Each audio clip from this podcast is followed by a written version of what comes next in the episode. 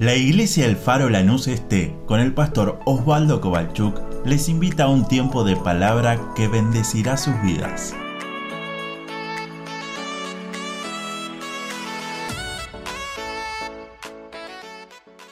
Hechos capítulo 3, vamos a leer desde el verso número 1 hasta el verso número 10, una historia conocida. Hechos capítulo número 3, si tiene su Biblia, acompáñeme, si tiene su aplicación, desconecte todas las notificaciones y compartamos juntos la palabra de Dios, la lectura de la palabra de Dios. Hechos capítulo 3, verso 1 dice así, la palabra de Dios. Pedro y Juan subían juntos al templo a la hora novena, la de la oración. Y era traído un hombre cojo de nacimiento, a quien ponían cada día la puerta del templo, que se llama la Hermosa, para que pidiese limosna de los que entraban en el templo. Este, cuando vio a Pedro y a Juan que iban a entrar en el templo, les rogaba que le diesen limosna. Pedro con Juan, fijando en él los ojos, le dijo, míranos. Entonces él les estuvo atento esperando recibir de ellos algo. Mas Pedro dijo, no tengo plata ni oro, pero lo que tengo te doy. En el nombre de Jesucristo de Nazaret, levántate y anda. Y tomándole por la mano derecha, le levantó. Y al momento se le afirmaron los pies y tobillos. Y saltando se puso en pie y anduvo y entró con ellos en el templo, andando y saltando y alabando a Dios. Y todo el pueblo le vio andar y alabar a Dios. Y le reconocían que era el que se sentaba a pedir limosna a la puerta del templo la hermosa. Y se llenaron de asombro y espanto por lo que le había sucedido. Amén a la palabra de Dios. Un texto conocido, un texto donde lo hemos hablado, lo hemos predicado, seguramente lo habrás aplicado más de una vez en tu vida, en tu vida ministerial. Pero déjame meditar juntos unos, unos puntos que Dios me estuvo hablando y lo hemos hablado con los líderes días atrás. Primer punto es Pedro y Juan. Y hoy me toca preguntarte, ¿con quién te estás juntando continuamente? El otro día lo escuchaba a Mati dando una charla para músicos donde decía y hablaba de, su enamoramiento con su amada y él decía una frase que me, me quedó, que él decía, yo la veía a ella y ella era alguien que me acercaba a Dios por su forma de adorar, por su forma de ser. Hoy el que está tu pareja, tu esposo, tu esposa, te acerca más a Dios. ¿Es un Pedro y Juan para tu vida? ¿O la gente que está al lado nuestro nos vive diciendo, ¿para qué vas a ir a la iglesia? ¿Para qué buscar a Dios? ¿Para qué servir a Dios? ¿Para qué ir a la plaza a las 3 de la tarde si hoy es un buen día para dormir la siesta? Pedro y Juan compartían algo que era haber experimentado tres años y medio con Jesús y su vida había sido transformada. Por eso déjame decirte e invitarte que vos seas el que le diga a tu esposo o a tu esposa, vamos a servir a Dios juntos, que Dios tiene grandes cosas. Si vos querés buscar a un novio, una novia conforme a lo que Dios quiera, que sea una mujer, un hombre, que cada vez que estés con él o con ella, te acerquen más a Dios, a buscar más de su gloria y de su plenitud. Este hombre, el cojo de nacimiento, que no tenemos el nombre, dice que todos los días lo llevaban a la puerta del templo a pedir una moneda. Pero déjame decirte, Pedro, dice la Biblia, y Juan subían juntos a la hora novena. La hora novena no es las nueve de la mañana, la hora novena, como se medía en ese tiempo, la hora empezaba o el día empezaba a las seis de la mañana. Si el día empezaba a las 6 de la mañana, la hora novena tendría que ser algo así como las 3 de la tarde. Lugar como hoy, a las 3 de la tarde para ir a la plaza. Yo decía, Señor, quiero y anhelo que como iglesia Alfaro Lanús este podamos vivir la hora novena en nuestra vida. Porque no es una cuestión física de la hora novena, la Biblia, o, lo podemos estudiar como la hora cronos, la hora física, la hora que marca el reloj, sino vivir en la hora kairos, en el tiempo de Dios, en decirle, Señor, yo quiero estar en ese tiempo donde tú tienes cosas para hacer, donde el Espíritu Santo nos hace frenar en lugares donde antes simplemente pasábamos de largo, donde el Espíritu Santo te dice, ¿por qué no le hablas a ese que ves ahí? ¿Por qué no le decís a tu compañero de trabajo lo que Dios está haciendo en tu vida? ¿Por qué no le hablas a ese panadero, a ese verdulero, a ese carnicero que te atiende? ¿Por qué no le contás lo que Dios está haciendo? Mi oración como pastor es que vivamos la hora novena en el tiempo de Dios todos los días. ¿Implica responsabilidad? Por supuesto que sí. Implica conocer lo que Dios quiere hacer y para eso necesitamos tener el oído afinado a lo que Dios quiere hablar. Si tenemos muchas cosas que nos llama la atención y nuestro oído presta atención y nuestro oído se entretiene, déjame decirte, simplemente vamos a estar mirando el cronos, el tiempo físico, el tiempo para decir cuándo me voy a casa, cuándo entro, a qué hora termina el culto y esto y lo otro. Pero cuando vos y yo empezamos a estar en el tiempo Kairos, en el tiempo de Dios, empezamos a decir, Señor, gracias, porque no soy nada, pero tú me das la plenitud, me das la gracia de poder llevar tu presencia en todo lugar donde me mueva. El cojo de nacimiento no tiene nombre, pero todos los días lo ponían a la puerta del templo, porque sabía que alguien le iba a dar una moneda.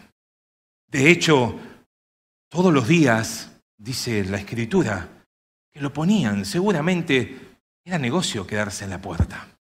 Seguramente lograba las monedas necesarias para sobrevivir el día a día.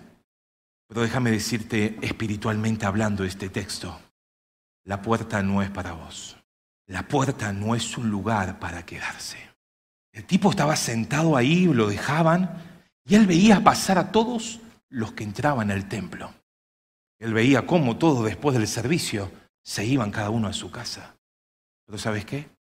Estando en la puerta podemos conocer muchas cosas de las que pasan adentro, pero nos volvemos unos opinólogos espirituales. La puerta no es para el Hijo de Dios. La puerta no es un lugar para quedarse. En la puerta muchas veces simplemente nos vamos a quedar con opiniones que los demás están diciendo acerca de lo que se vive en el templo. Pero no lo estamos experimentando porque nos quedamos siempre afuera. En la puerta muchas veces nos vamos a conformar con una limosna espiritual que alguien te puede dar. En la puerta seguramente vamos a tener una opinión de Dios que no es la que Dios está esperando de nosotros. El tipo había nacido cojo de nacimiento, no podía entrar por sí propio, por sus propios medios, por sí mismo. ¿Cuál era la imagen que él tenía de Dios? ¿Cuál será él, el pensamiento que él tenía de quién era Dios el que adoraban ahí adentro del templo, lugar donde él no podía entrar? Pero todos los días lo ponían y siempre esperaba algo que le den. Y ahí nuestra historia empieza diciendo que Pedro y Juan, a las 3 de la tarde, la hora de la oración.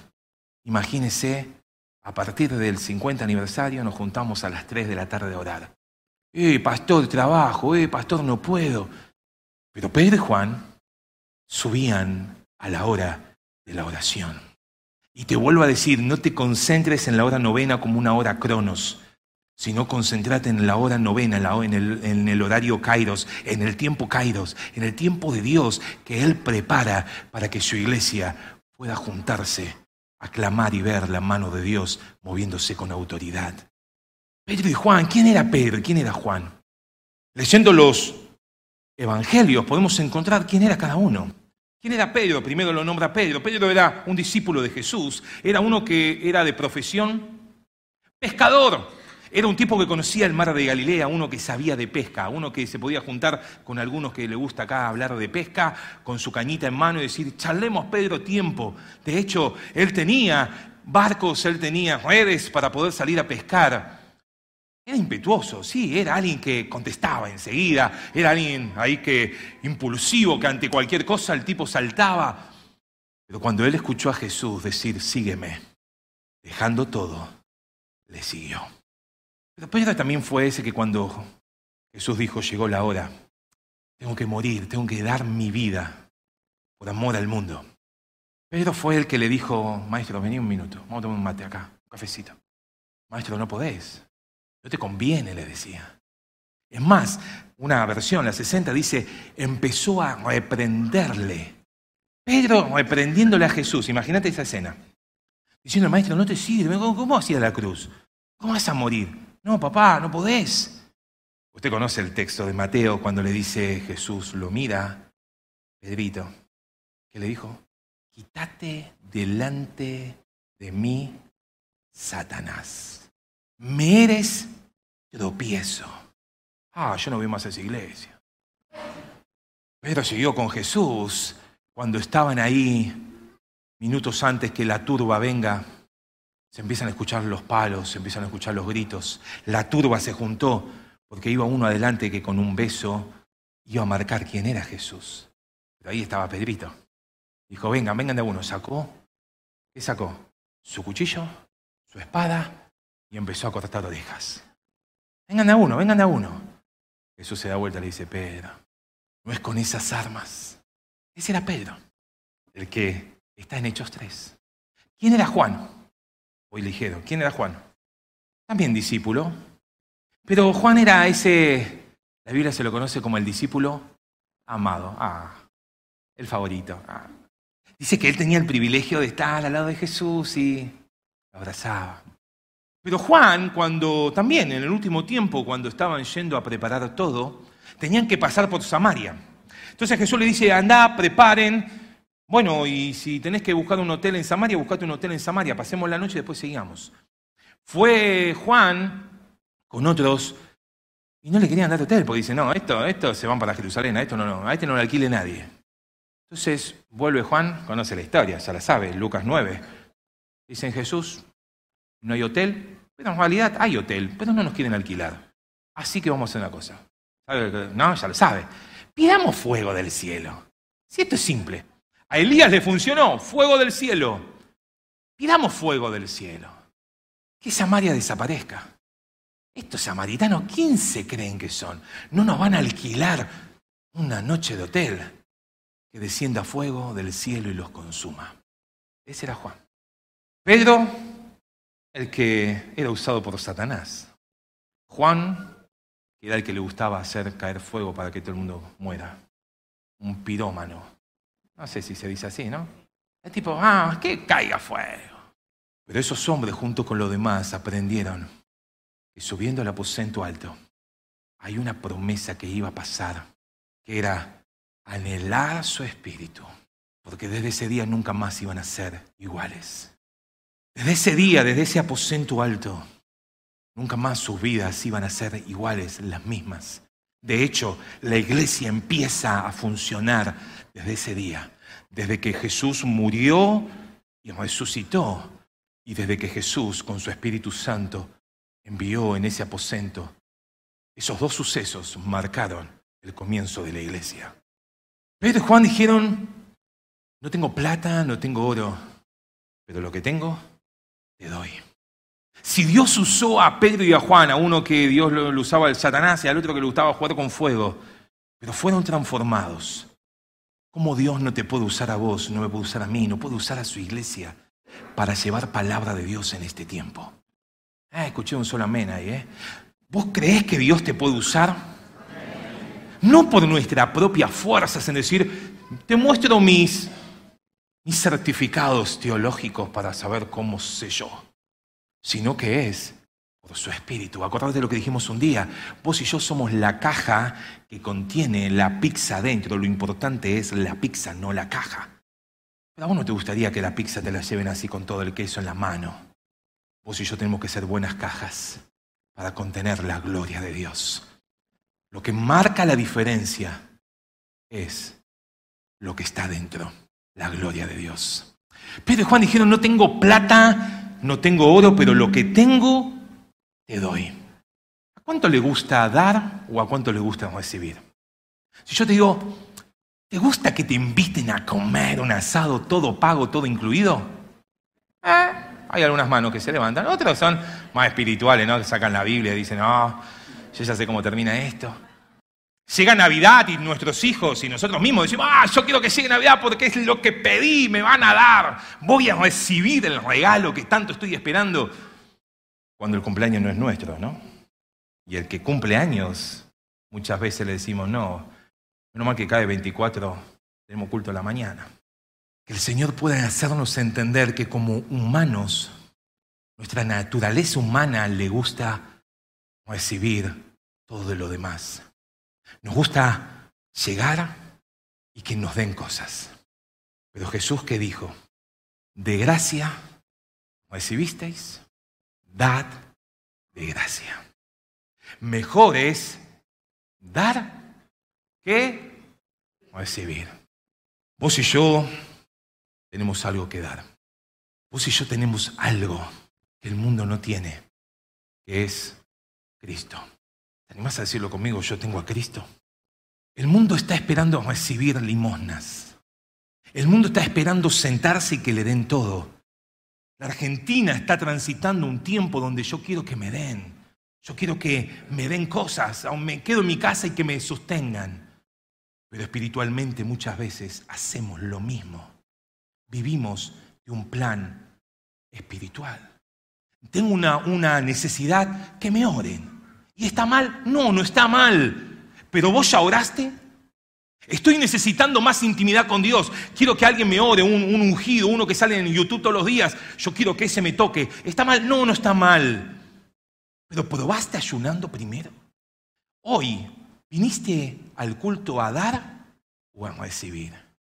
Oh. Porque si solo venís a recibir, vamos a salir de este lugar diciendo no me gustó la canción, el que habló habló mucho, el que estaba en la puerta no me saludó, pasé de largo, no, nada, no me dijo ni hola.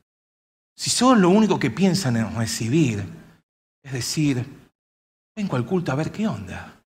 Podés salir del culto opinando lo que pasó o no pasó. Pero cuando vos y yo venimos a entender lo que es el culto a Dios, que es dar a Dios, vamos a salir del culto preguntando, ¿le habrá gustado a Dios mi adoración, mi canción? ¿Le habrá gustado cuando empecé a hablar en lenguas y, y mi corazón y mi espíritu se unía al espíritu? ¿Le habrá gustado a Dios? Mira la diferencia que hay si solamente venís a recibir o venís a dar. Déjame decirte un secreto que es a voces. Cuando vos venís a dar, salís más lleno. No, no, no, vamos de vuelta. Cuando vos venís a darle a Dios, salís más bendecido. Cuando te toca ir a visitar a un enfermo, el que sale bendecido sos más vos que el enfermo. Aunque decimos, no, que vaya otro. No, ¿quién puede que? No, cuando vos le das la palabra de Dios a alguien, le estás dando un tesoro precioso. Pero ¿sabes qué? Vuelves a tu casa diciendo, wow, gloria a Dios, me siento mejor. Cuando aprendemos a dar en vez de recibir, nos damos cuenta que Dios, en su inmenso amor, nos empieza a dar cada día más y más y más y empezás a sentir el deseo de orar por uno, ir al deseo de visitar a alguien, no para llevar chumerío, oh, bueno, sabés, la alfombra estaba medio mal pegada, había una luz que no alumbraba, no, sino si sabes qué, tengo una palabra que darte, estuve orando en mi casa y quiero abrazarte y orar juntos e invitarte que sigas viniendo a la iglesia porque Dios va a hacer algo tremendo, no te quedes en la puerta. Nuestra naturaleza humana anhela siempre recibir. Y nos cuesta dar. Pero Dios dijo, usted tiene algo para dar. Al que es el Todopoderoso, lo tenés que compartir a otros. Al que tiene un nombre sobre todo nombre, a ese Cristo es el que tenemos que compartir a otros. Al que es el alfa y el omega, el principio y el fin, ese Cristo es a quien le tenemos que compartir la gente. Eh, pero yo no tengo un tanto estudio, yo no tengo el seminario, yo no tengo una Biblia, siempre ponemos excusas. Pero Pedro y Juan dijeron, no tengo plata, no tengo oro, no tengo lo que el mundo natural lo está necesitando, pero tengo algo mucho mayor, que es la gloria de Dios para compartirte. Por eso que necesitamos pegarnos como chicle con gente espiritual. No te juntes con ese que te tira abajo, que decís, che, me gustaría ayunar. Nah, ese, nah. Che, voy a ir al culto de oración el miércoles. A ver, quiero ir a orar, quiero clamar. Ya, eso para viejo. Con esa gente no te juntes, déjame decirte con todo respeto. Necesitamos buscar esa gente que ame a Dios de tal manera que me lleve a conocerlo a Dios cada día más. La naturaleza del Hijo de Dios, lo hablamos el domingo pasado en Primera de Tesalonicenses. Fuimos convertidos de nuestra vieja vida. ¿Para qué? Para servir al Dios vivo y verdadero, decía. ¿Qué significa servir? Dar. Dar. El que sirve no es el que se sienta en la mesa. No, yo quiero ir, sentarme. La silla, ponémela un poquito más acá, porque. El papelito, ¿quién me levanta el papelito? Esas pequeñas cosas nos marcan cómo está nuestro corazón de intimidad con Dios. Moisés, cuando tenía que ir a sacar al pueblo de Israel de la esclavitud de Egipto, Dios se encuentra con Moisés. Moisés escucha la voz de Dios diciéndole, Moisés, he escuchado el clamor de mi pueblo, he escuchado que la está pasando mal ahí en Egipto, así que te voy a mandar que vayas a hablar al faraón. Faraón se va a poner enojado, no los va a dejar ir, pero vos tenés que ir y decirle, el que yo soy me envió para decirles esto. ¿Te acuerdas lo que le dijo en Éxodo 3, verso 18? Decile al faraón, mi pueblo tiene que dejar el desierto, tiene que dejar Faraón, tiene que dejar Egipto, perdón, y caminar tres días en el desierto, un tema profético total, e ir y sacrificar o dar sacrificios a Dios. Fuimos vos y yo hechos para alabanza de su gloria. El único que prometió que te van a adorar a vos es el diablo, si haces lo que él quiere. Pero cuando vos y yo nos ponemos en la perfecta voluntad de Dios, vos y yo tenemos mucho para dar. Tenemos a Cristo en el corazón, que no es poca cosa. No es una limosnita espiritual. No es, bueno, una palabrita te digo y pa, pa, pa y nos vamos. Sino, puedo decirle, Señor, quiero ser uno de esos que pueda tener algo para compartir a otro. Pedro y Juan le dijeron, no tengo plata, no tengo oro, lo que tengo te doy en el nombre de Jesucristo de Nazaret, levántate y anda. Y de mientras que Choda me acompaña, déjame terminar con dos versículos que muchas veces los salteamos. Y es como quiero terminar mi prédica en esta mañana para orar juntos. Es el versículo 7 y el versículo 8. ¿Lo leemos de vuelta? Hechos capítulo 3, verso 7 dice, y tomándole por la mano derecha le levantó. Y al momento se le afirmaron los pies y tobillos. Esto el otro día lo compartía con los líderes. Muchas veces oramos, las personas son sanadas porque el que sana es Dios. Y Dios hoy sigue haciendo milagros, ¿usted lo cree o no? Sigue haciendo prodigios y maravillas. Dios no ha cambiado, es el mismo que de Pedro y Juan es el mismo de Hechos, es el mismo del año 2023 en Chingolo, es el mismo. Muchas veces oramos por personas, son libres, son sanadas, son restauradas. Y ahí termina nuestro trabajo. Y estando en mi devocional, este versículo 7 me partió el corazón. Porque la palabra de Dios dice, Pedro y Juan, tomándole de la mano. No es que, bueno, te oro, quédate ahí. Fuiste sano, ¡wow! ¡Qué bueno! Pedro y Juan dijeron, espera, te doy mi mano. Dándole la mano derecha, toda una señal de autoridad, pero le dio la mano derecha para que se levante. El cojo de nacimiento, sin nombre, NN, le tomó la mano a Pedro. Y dice que al instante cuando le tomó la mano, se le afirmaron los tobillos y los pies. Y dice, saltando y andando y alabando, entró al templo.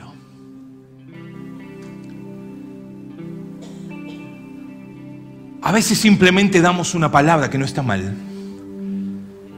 pero muchas veces el Espíritu Santo en el tiempo caídos de Dios, en la hora novena espiritual, nos va a decir, eh, pará, pará. Es tiempo de empezar a dar manos. No, no, yo le mandé un WhatsApp por la duda para que lo vea cuando quiera. No, no, no. Es tiempo de tomarnos el tiempo, de golpear la puerta de la casa y decir, che, charlemos. Es tiempo de hacer. El milagro lo hace Dios, no te preocupes. Y si no se sana, eh, eh, déjalo a Dios. Yo no tengo que orar para que Dios haga lo que yo quiera. Yo tengo que hacer lo que Dios quiera y Él hará lo que Él tiene que hacer.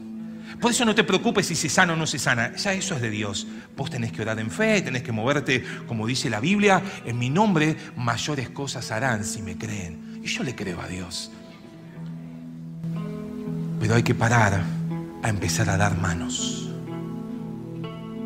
Dice que este hombre, al tomarle la mano, sus pies se afirmaron, sus tobillos, y entró con ellos al templo.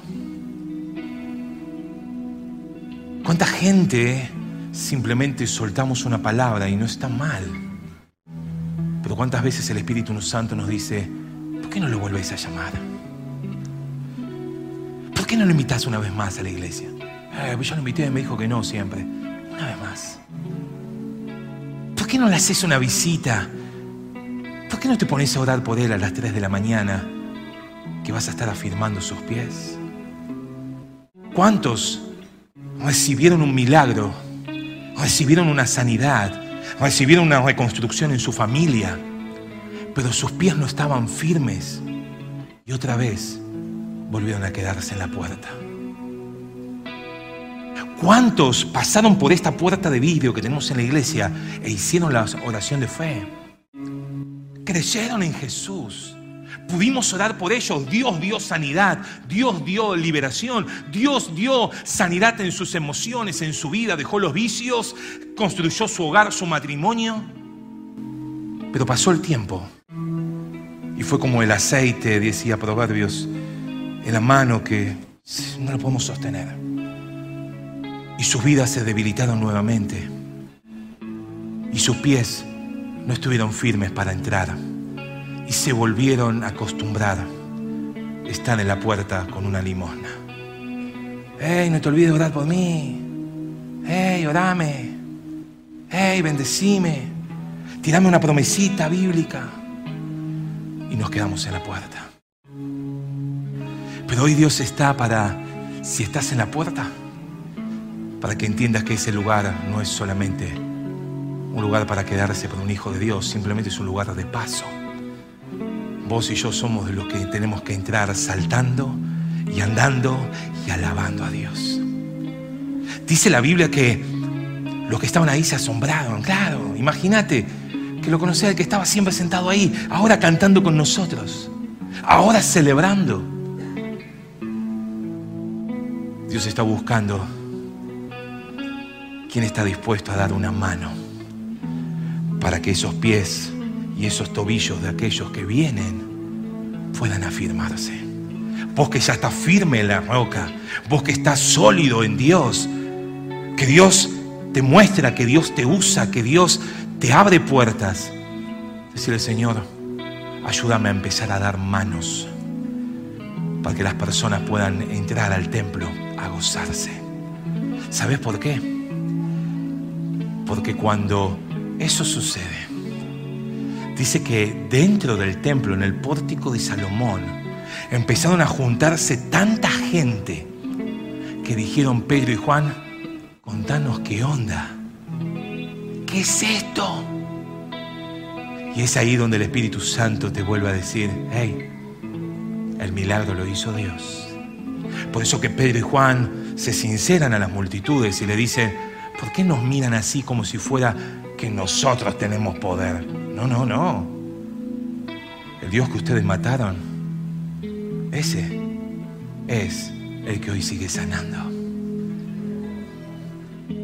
El Dios que ustedes crucificaron, ese es el Dios que vos y yo tenemos para dar, para proclamar el nombre que es sobre todo nombre, el nombre de Jesús.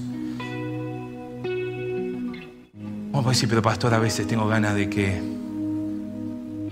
baje fuego y queme Samaria. No me banco a los hermanitos del grupo, no me banco al líder del departamento, no me banco a mis vecinos, no me banco a mi jefe. Y quiero que baja fuego con sus milos. Pero hoy Dios te dice, ¿sabes qué? Hay gente que vive con limosnas y necesita lo que vos tenés. Necesita lo que Dios puso en tu vida para dar a otros. Cierra tus ojos, por favor, en esta mañana mientras que el equipo me acompaña.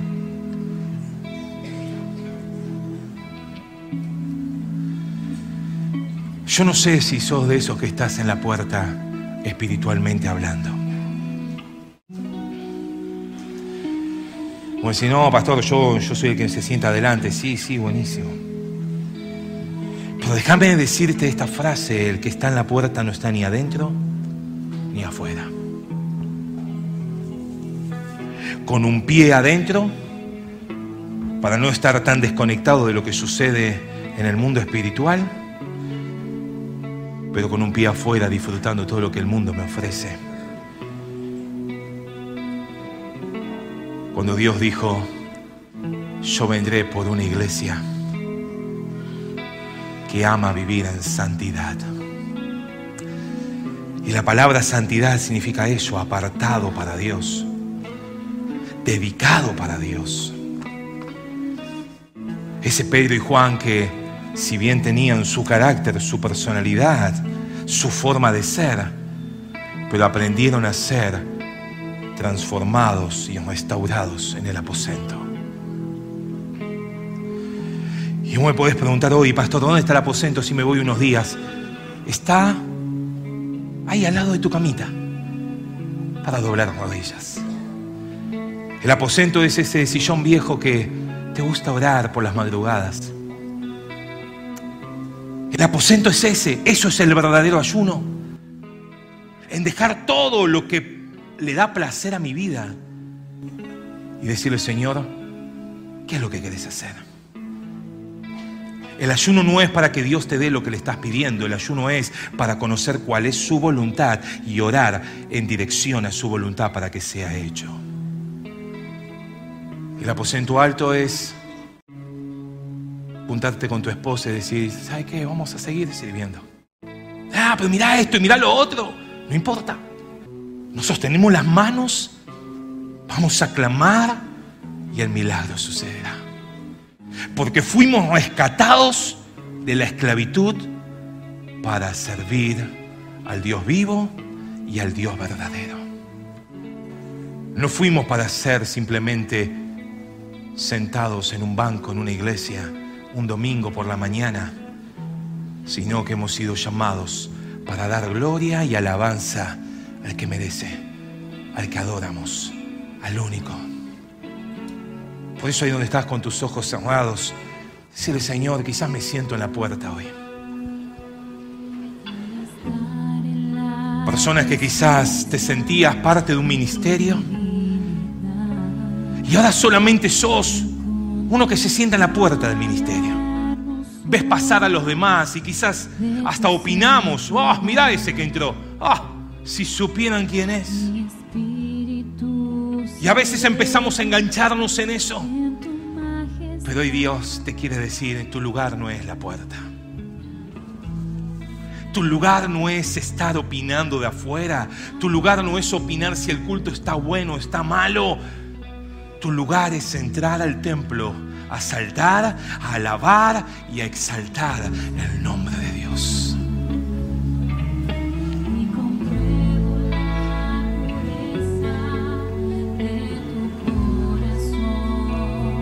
Aleluya.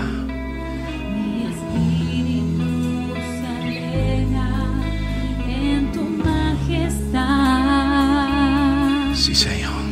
Te adoro a ti.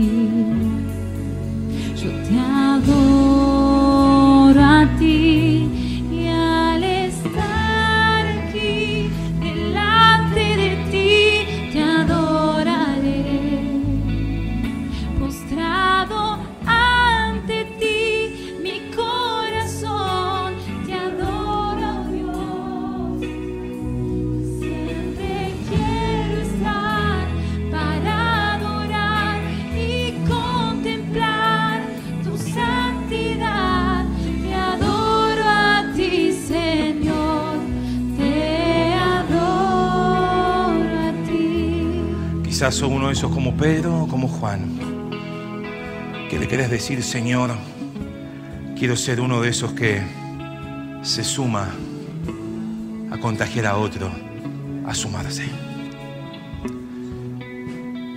Puede ser Pedro, Pedra, Juan, Juana, no importa. Dios está buscando quien quiere sumarse a la hora novena en el Kairos de Dios.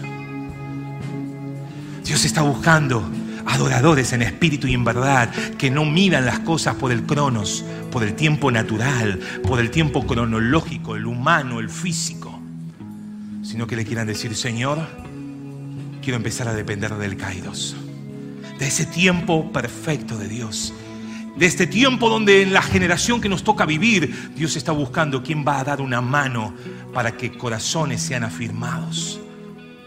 Porque está buenísimo soltar una palabra y que la palabra hará efecto, por supuesto, pero Dios preparó a su iglesia, a sus ministros, a sus líderes, a sus siervos, para poder dar manos y afirmar corazones debilitados. Y yo sé que aquí hay muchos Pedros y Juan, aquí hay muchas Pedras y Juanas, aquí hay muchos hombres y mujeres de Dios que Dios está llevándolo a la hora perfecta, a la hora al Kairos de Dios, a la hora donde el Espíritu Santo hará marcar corazones y cambiará tu momento de vida, cambiará tu lugar de moverse, porque hay necesidad en medio del pueblo, en medio de la gente, de escuchar palabra de vida. No sea solamente ese que viene a su ocupación y se va porque yo ya cumplí.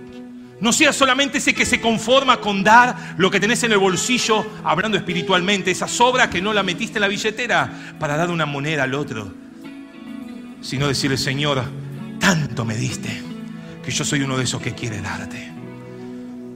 Seas uno que está en la puerta o seas uno que quiera ser como Pedro y Juan, hoy es el momento para decirle, yo quiero estar en tu presencia y adorarte. Por eso ahí donde estás con tus ojos cerrados, sin que nadie te moleste, empezá a adorarle a Dios. Si sos uno de esos que quiere levantarse y levantar sus manos, quiere arrodillarse, quiere postrarse, sentiste este tiempo en libertad para decir, Señor, quiero estar en tu presencia. Al estar en la presencia de tu divinidad. Oh, aleluya. Y al contemplar la hermosura de tu santidad, Sí, Jesús. mi espíritu se alegra en tu majestad. Te adoro a ti, Jesús. Te adoro a ti. Te adoro. Te adoro a ti. Y cuando veo la grandeza de tu dulce amor. Y compruebo la pureza de tu corazón. Mi espíritu. Oh, mi espíritu se alegra en tu majestad. Te adoro a ti, Señor. Te adoro a ti. Te adoro a ti. Yo te adoro Aleluya. a ti. Y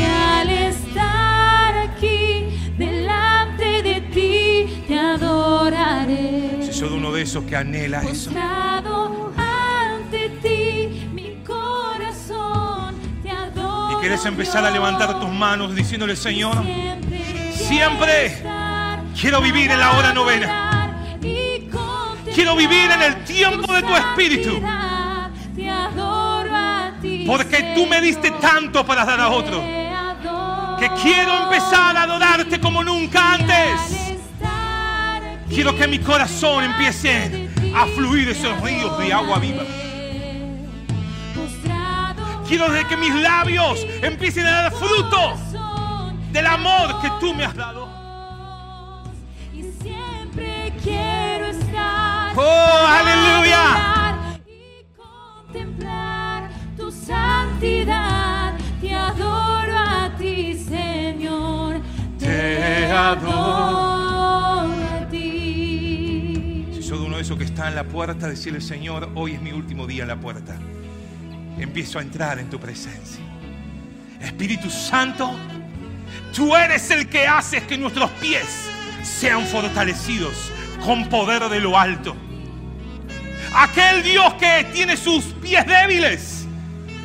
Hoy oramos contra todo espíritu de tibieza espiritual, de frialdad espiritual, de estar con, una con un pie en la puerta del lado de adentro y un pie del lado de afuera. Y cortamos todo espíritu que quiera perturbar mentes, corazones. Señor, y oramos para que el poder de tu Espíritu Santo se pasee trayendo sanidad espiritual. Hermanos que están débiles en su vida espiritual y muchas veces les cuesta entrar y se quedan en la puerta. Hoy tu Espíritu Santo nos dice, ese lugar no es para nosotros. Ese lugar no es para vivir. Es solamente un lugar de paso. Es solamente un tiempo de proceso. Es solamente un tiempo para llegar hasta la otra victoria. Señor, restaura. Restaura aquel que se siente débil. Aquel que tiene los pies débiles y no puede mantenerse en tu presencia. Oramos para que tu Espíritu Santo, oh, cubra, cubra, Señor, con tu gloria en este lugar, esta casa de oración. Para poder dar manos al que están débiles. Para poder dedicar tiempo, no solamente dar una oración, no solamente ver el milagro, sino darle la mano para que puedan afirmarse sus pies y entrar con nosotros al templo a adorarte. Señor, escucha la oración de tu pueblo, cada uno, Señor. Que podamos ser como esos Pedro y como ese Juan. Que podamos, Señor, pegarnos a otros que son espirituales para poder decir, vale la pena servir al Señor. Vale la pena vivir la hora novena. Vale la pena dedicar tiempo a orar porque algo sucederá. Vale la pena dedicar tiempo al clamor porque Dios escuchará el clamor de sus hijos. Vale la pena, mamá, orar por tus hijos porque Dios escucha el clamor. Esposo, esposa que estás clamando por tu cónyuge. Decirle, Señor, no me cansaré de subir a orar porque sé que suceden cosas. Sé que cuando me pongo en tu voluntad, tu voluntad que es buena, agradable y perfecta, sucede en mi vida, en mi corazón. Por eso, Señor, oro para que podamos, cada uno de los que formamos tu iglesia, ser esos hombres y mujeres que aman adorarte. Oh, aleluya. Que aman, aman dedicar tiempo para servirte. Que vienen a la iglesia no solamente a recibir de Dios, sino que vienen a dar. Que aman pasar tiempo cantando, que aman pasar tiempo adorando, que aman pasar tiempo en la oración. Porque no es algo a la carta que me guste o no me guste. Venimos a ofrecerte sacrificio de alabanza. Venimos a darte de lo mucho que tú nos das. Porque no podemos tener plata, no podemos tener oro. Pero tenemos al Dios omnipotente, al poderoso, al que era, al que es y seguirá siendo por los siglos de los siglos. Ese vive en nuestros corazones. Por eso siempre, siempre, siempre quiero estar para adorarte, Señor. No me quiero perder un culto para darte culto a tu nombre. Aún en mi casa quiero levantar que la gloria pueda descender. Porque es para ti que vivimos. Es para ti a quien venimos hoy en este lugar. Aleluya. Oh, Oh, Santo. sí Jesús. Mi corazón. Y siempre.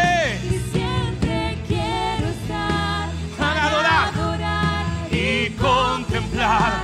tu santidad. Te adoro a ti, Señor. Te adoro a ti. Y al estar aquí, Si podés ponerte de pie en esta mañana. Te adoraré. Oh, decirle si podés levantar tus manos. Decirle, Señor, ya no más en la puerta. Ya no más la puerta. Mi lugar es adorarte. Mi lugar es gloria. Aleluya. Te adoro a ti, Señor. Te adoro a ti. y al estar aquí, delante de ti te adoraré. aleluya, postrado, ante ti. mi corazón. te adora, Dios. Vamos, vos que estás en la puerta, decirle Dios, me meto en tu presencia. Oh, santidad. Te adoro. a ti, Señor. te adoro a ti y al estar aquí, delante de ti. Vamos, decíselo. Te adoraré. oh, no me importa otra cosa que no sea tu gloria. Ti, Mi corazón. te adora, Dios. Oh, y siempre tu santidad. Te adoro a ti, Señor, te adoro.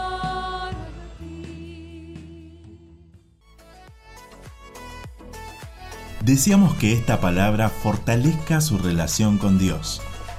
Como familia de fe, les invitamos a seguir creciendo juntos. Nos encontramos en Instagram, Facebook y YouTube, El Faro Lanús Este, o por WhatsApp al 11 30 73 50 63. El Faro, una iglesia de fe, acción, reproducción y objetivos.